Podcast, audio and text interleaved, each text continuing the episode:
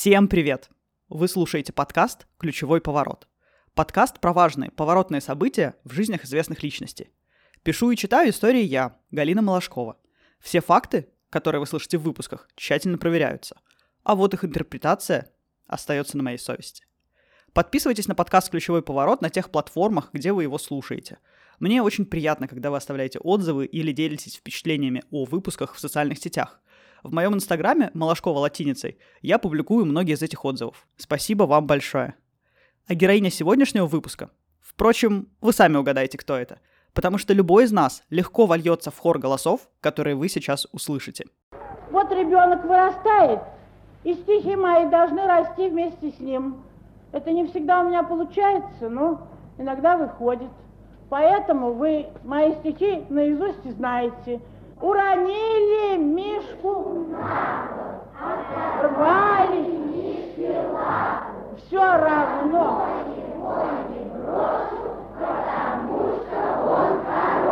Прекрасно, ну давайте, мне понравилось, давайте еще. Идет бычок. О!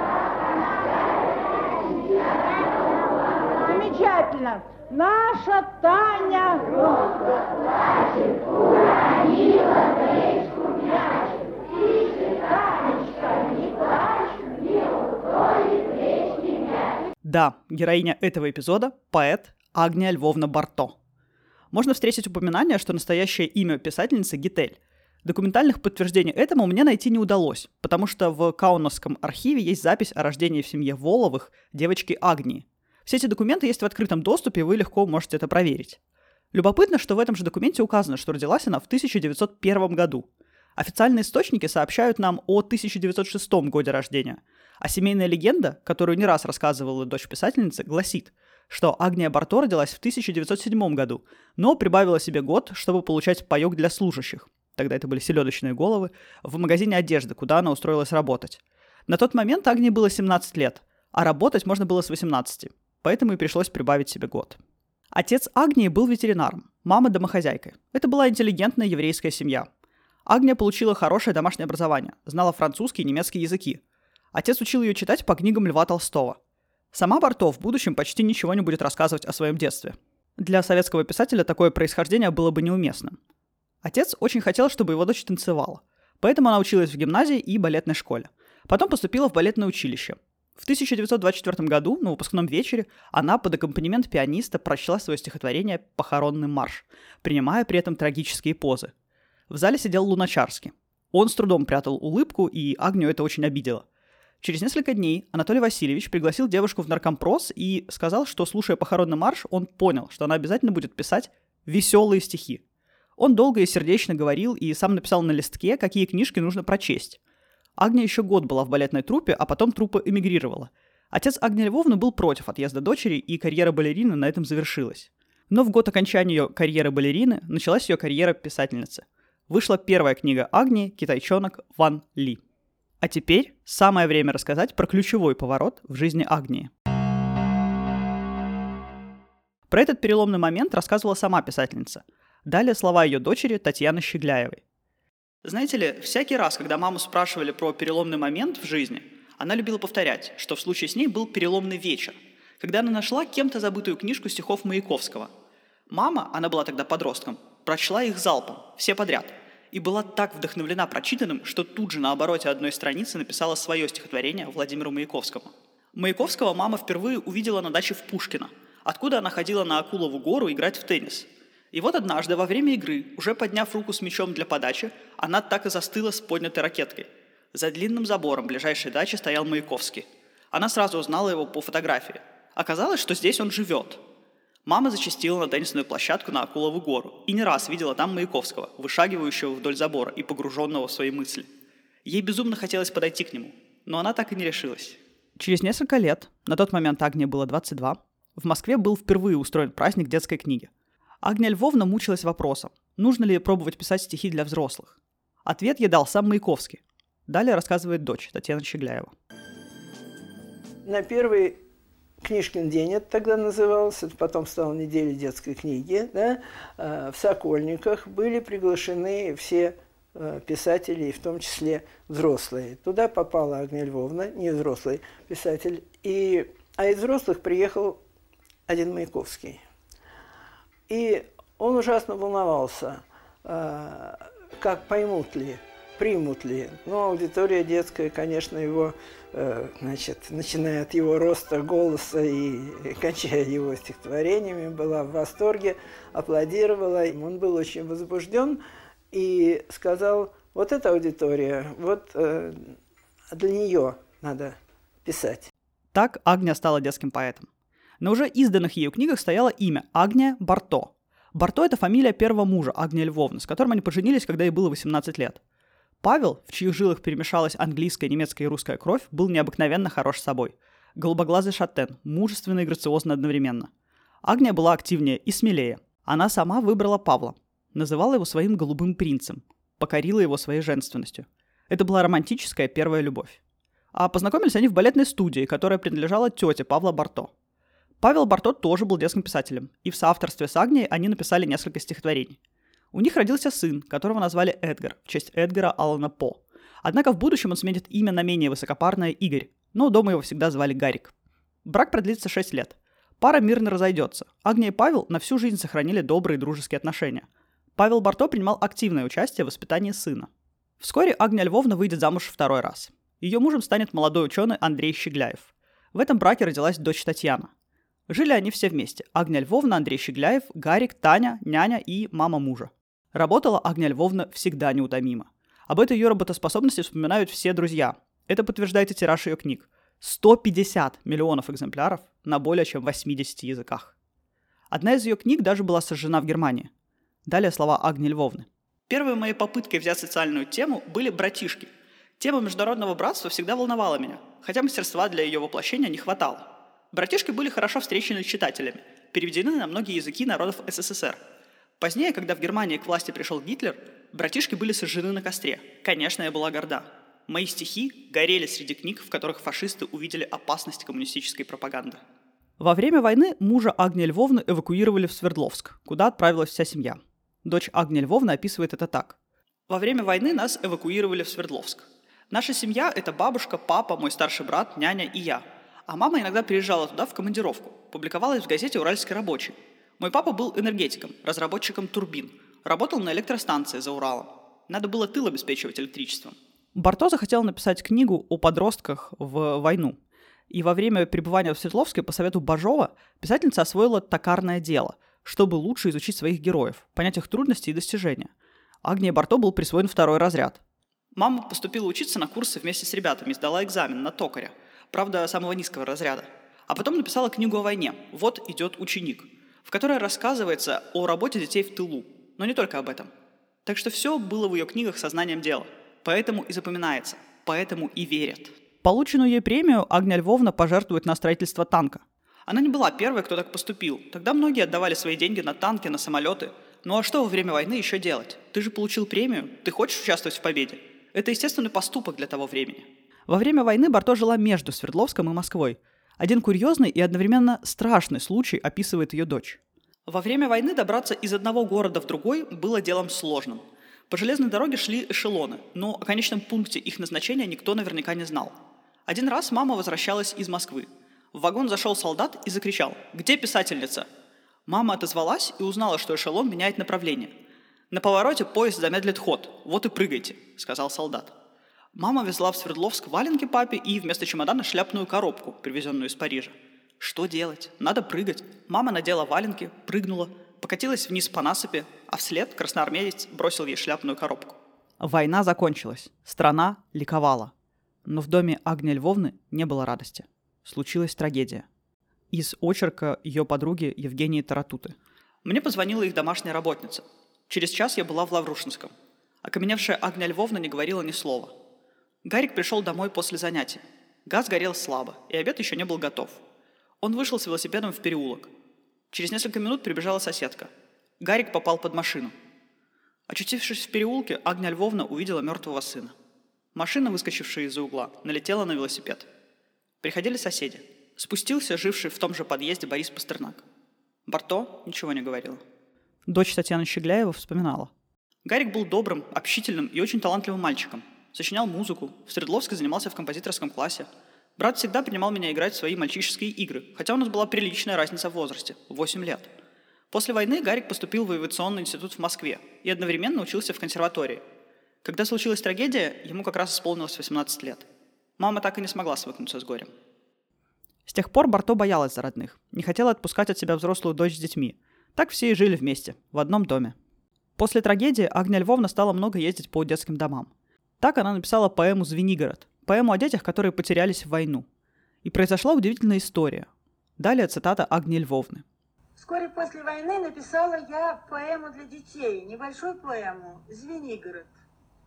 И получилось так, что в 1954 году библиотекарша Карагандинского дома инвалидов прочла «Звенигород уборщица» Софьи Леонидовны Гудевой, у которой восьмилетняя дочка Нина потерялась, так же, как дети в моей поэме. Софья Ульяновна написала мне о своей беде, и я попыталась помочь ей. Я обратилась в отдел розыска управления милиции, и там принялись искать Нину. Прошло несколько месяцев, и Нина нашлась.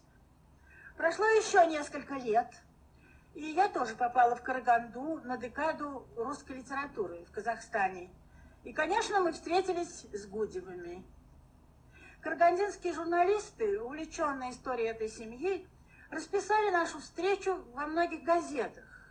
И когда я вернулась домой в Москву, я нашла на своем столе 17 писем от разных людей. Матери просили меня помочь им найти их детей, потерянных в годы войны. Дети просили найти родных. Так начались наши передачи «Найти человека». Барто стали приходить сотни писем с просьбой отыскать потерявшихся в войну детей. На конвертах зачастую писали просто «Писательница Барто в Москву». Найти потерявшихся детей, которые не помнили своих имени и фамилии, для государственных структур было сложной задачей. Но Барто придумала свой способ поиска. Рассказывает Агния Львовна. Пришла мне в голову такая мысль. Не может ли помочь в поисках детская память? Ребенок наблюдателен. Он видит остро, точно и запоминает увиденное часто на всю жизнь. Важно только отобрать те главные и всегда в чем-то неповторимые впечатления детства, которые помогли бы родным узнать потерянного. Мои надежды на силу детских воспоминаний оправдались. Быстро удалось это проверить при помощи радио. «Маяк» охотно дал возможность этим детским воспоминаниям зазвучать на всю страну. Вспоминает Татьяна Щегляева, дочь Порто. В коридоре стояла гора чемоданов с письмами, один на другом. Мама читала их с утра до поздней ночи. Если данных было достаточно для организаций, которые занимались поиском, она передавала письма им, а сама бралась за безнадежные случаи – она всегда искала путеводную нить, эпизоды, которые могли бы вспомнить и ребенок, и его семья. Эти истории Агния Львовна пересказывала в эфире передачи. Однажды она зачитала письмо молодой девушке. «Помню мальчика Борю, старше меня. Он мне выдергивал зуб. Привязал ниточку за зуб, и другой конец нитки потянул. Зуб вырвался, а мальчик упал. Кто он мне был, не знаю. После передачи Боря нашелся. Узнал себя в этом мальчике. Оказался старшим братом молодой женщины. Вместе с братом нашлась ее мать. Часто встречи происходили дома у Агнии Барто. Иногда люди приходили сразу к нам, рассказывали свои истории. Мама их выслушивала, все. Она не могла отказать. Но она никогда не плакала. Мама вообще плакала очень редко. Она не плакала, она искала. Каждое 13 число выходила программа «Найти человека». Она была в эфире 9 лет. За это время Агния Барто помогла воссоединить около тысячи семей. Но писали не только те, кто искал своих детей или родителей. Писали люди, которые хотели помочь в поисках или просто делились своими историями. Однажды Барто привела в передаче слова из письма молодых супругов. «Мы с мужем оба детдомовцы, никаких родственников ни у него, ни у меня. А будь родные, мы бы к ним в отпуск приехали, по хозяйству помогли». И посыпались приглашения. Бывших детдомовцев звали к себе супруги Полоховой из Алматы, москвичка Огнев, башкирская колхозница Давлетина. Им предлагали свое гостеприимство в Ставропольском крае – в Оренбурге, в Витебске. Литературный критик Игорь Матюшов писал об Арто так. «За всю жизнь не встречал другого человека, в котором был бы такой мощный заряд беспокойства. За судьбы детей всего мира, за нашу детскую литературу, за собственное творчество и за творчество товарищей по писательскому цеху, какой был в душе Агния Львовны Барто. Кажется, она никогда, даже в коротком сне, а спала она, несмотря на снотворные, на удивление мало, не отключалась от этого беспокойства. У Барто было много друзей и приятелей. Совместно со своей подругой Ириной Зеленой они написали сценарий фильма «Подкидыш», где сыграла Фаина Раневская. Муля, Муля, посмотри, какая чудная девочка потерялась. Ага. Я отведу ее в седьмое отделение милиции. Мы отведем ее в милицию. Мой муж отведет. Да, но мы же едем на дачу. Муля, не нервируй меня. С Раневской Барто тоже была в хороших отношениях. Так про знакомство с Фаиной Георгиевной рассказывает дочь Агния Барто. Мы жили на даче. Мама уехала в Москву, там, по делам. Она часто ездила в Москву. А, Появилась какая-то женщина. Ну, ей сказали, что он будет вечером. Она попросила э, плед какой-нибудь, чтобы полежать на травке. А Мы сели на этот плед. Через край пледа прыгнула лягушка. Фаина вскочила и сказала, что она не будет ждать э, Агнию Львовну, она потом с ней поговорит, и быстро-быстро уехала. Когда мама вернулась, то ей сказала, что была тетя. Какая? Не знаю. Как зовут? Не знаю. «Э, Молодая или старая? Я не знаю, молодая она или старая.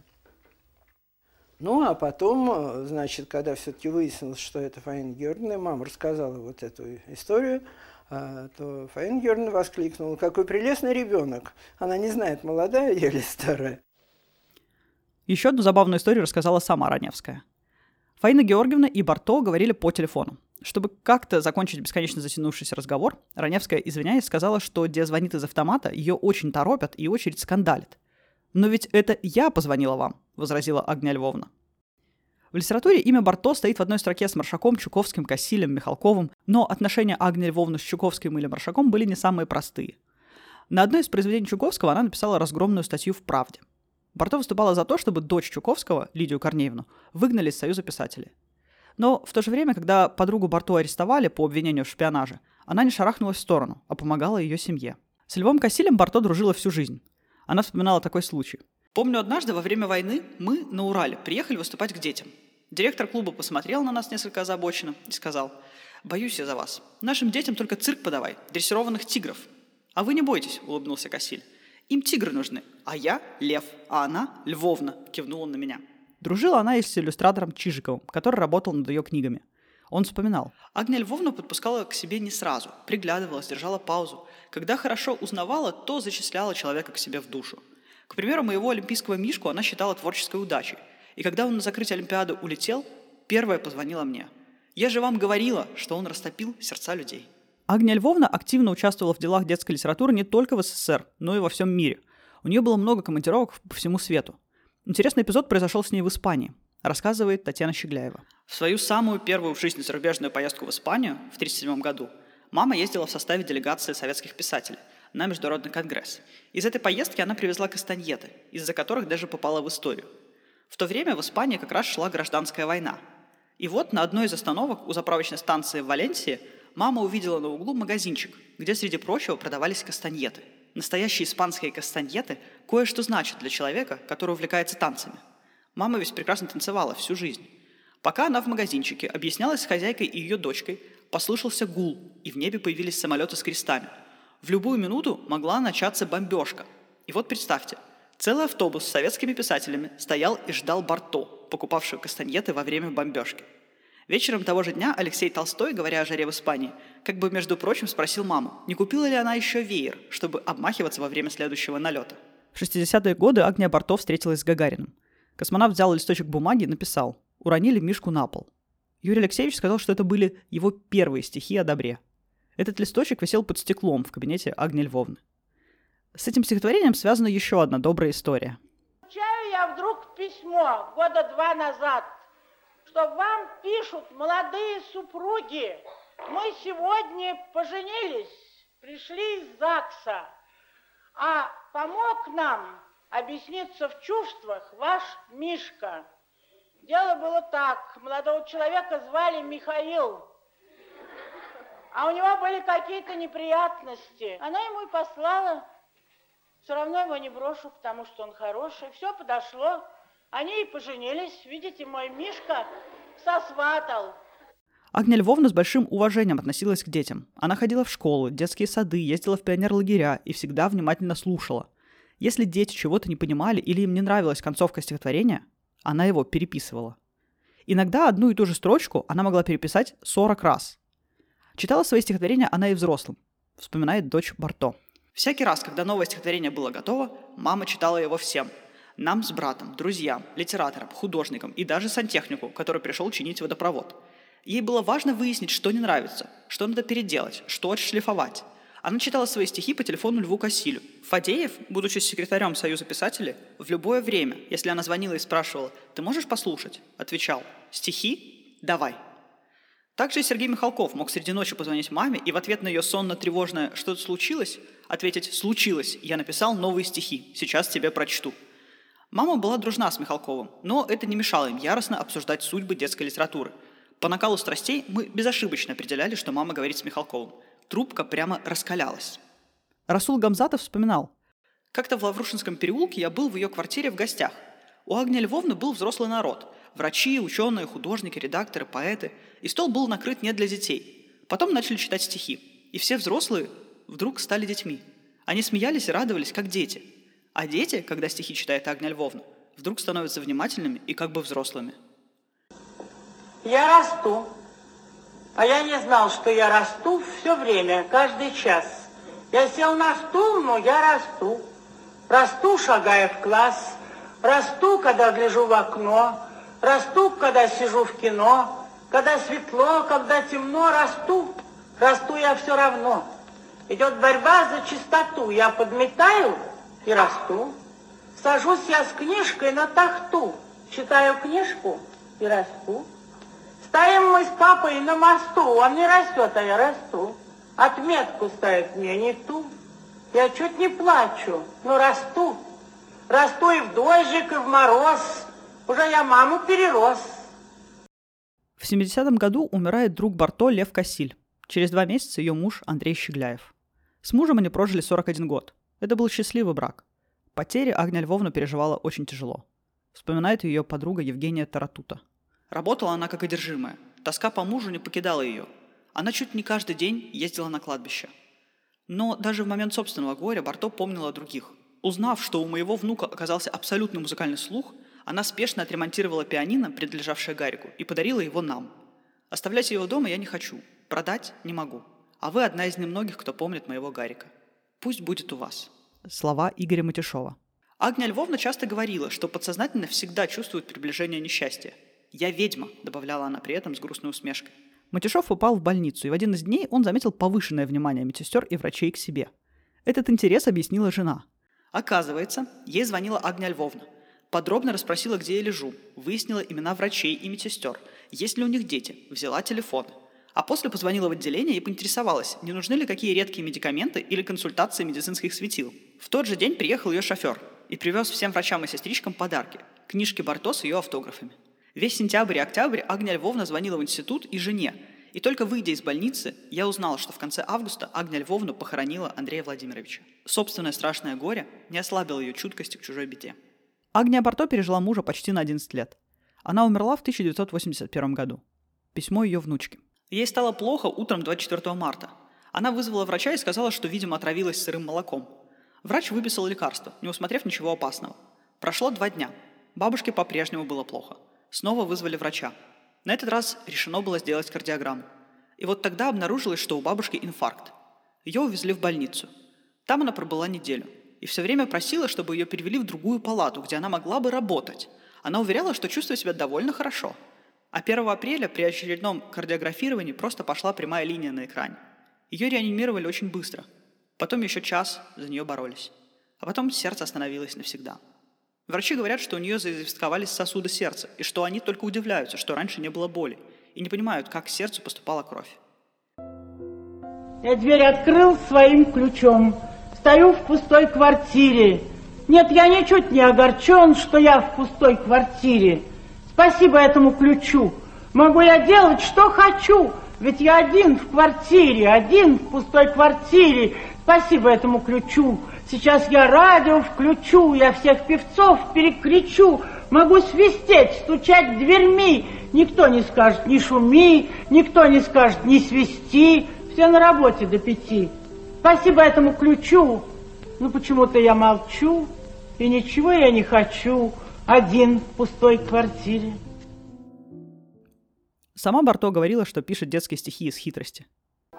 Когда ее спрашивают, э, почему вы пишете для детей, то она отвечала из хитрости, что вот э, дети прочтут, запомнят стихотворение, а потом они вырастут и будут читать своим детям.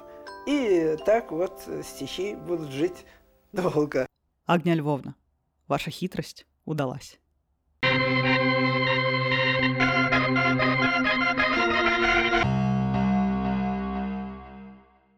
Большое спасибо за то, что вы послушали этот выпуск.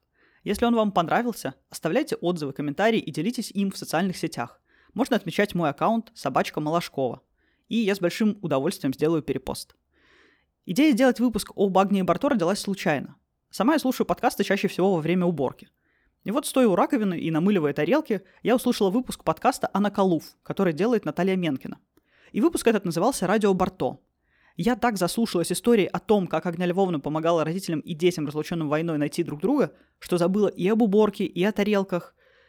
Казалось, что Агния Барто настолько привычное имя, и ее инициалы А, Б, это, это же почти как азбука для ребенка. Барто как будто всегда была рядом.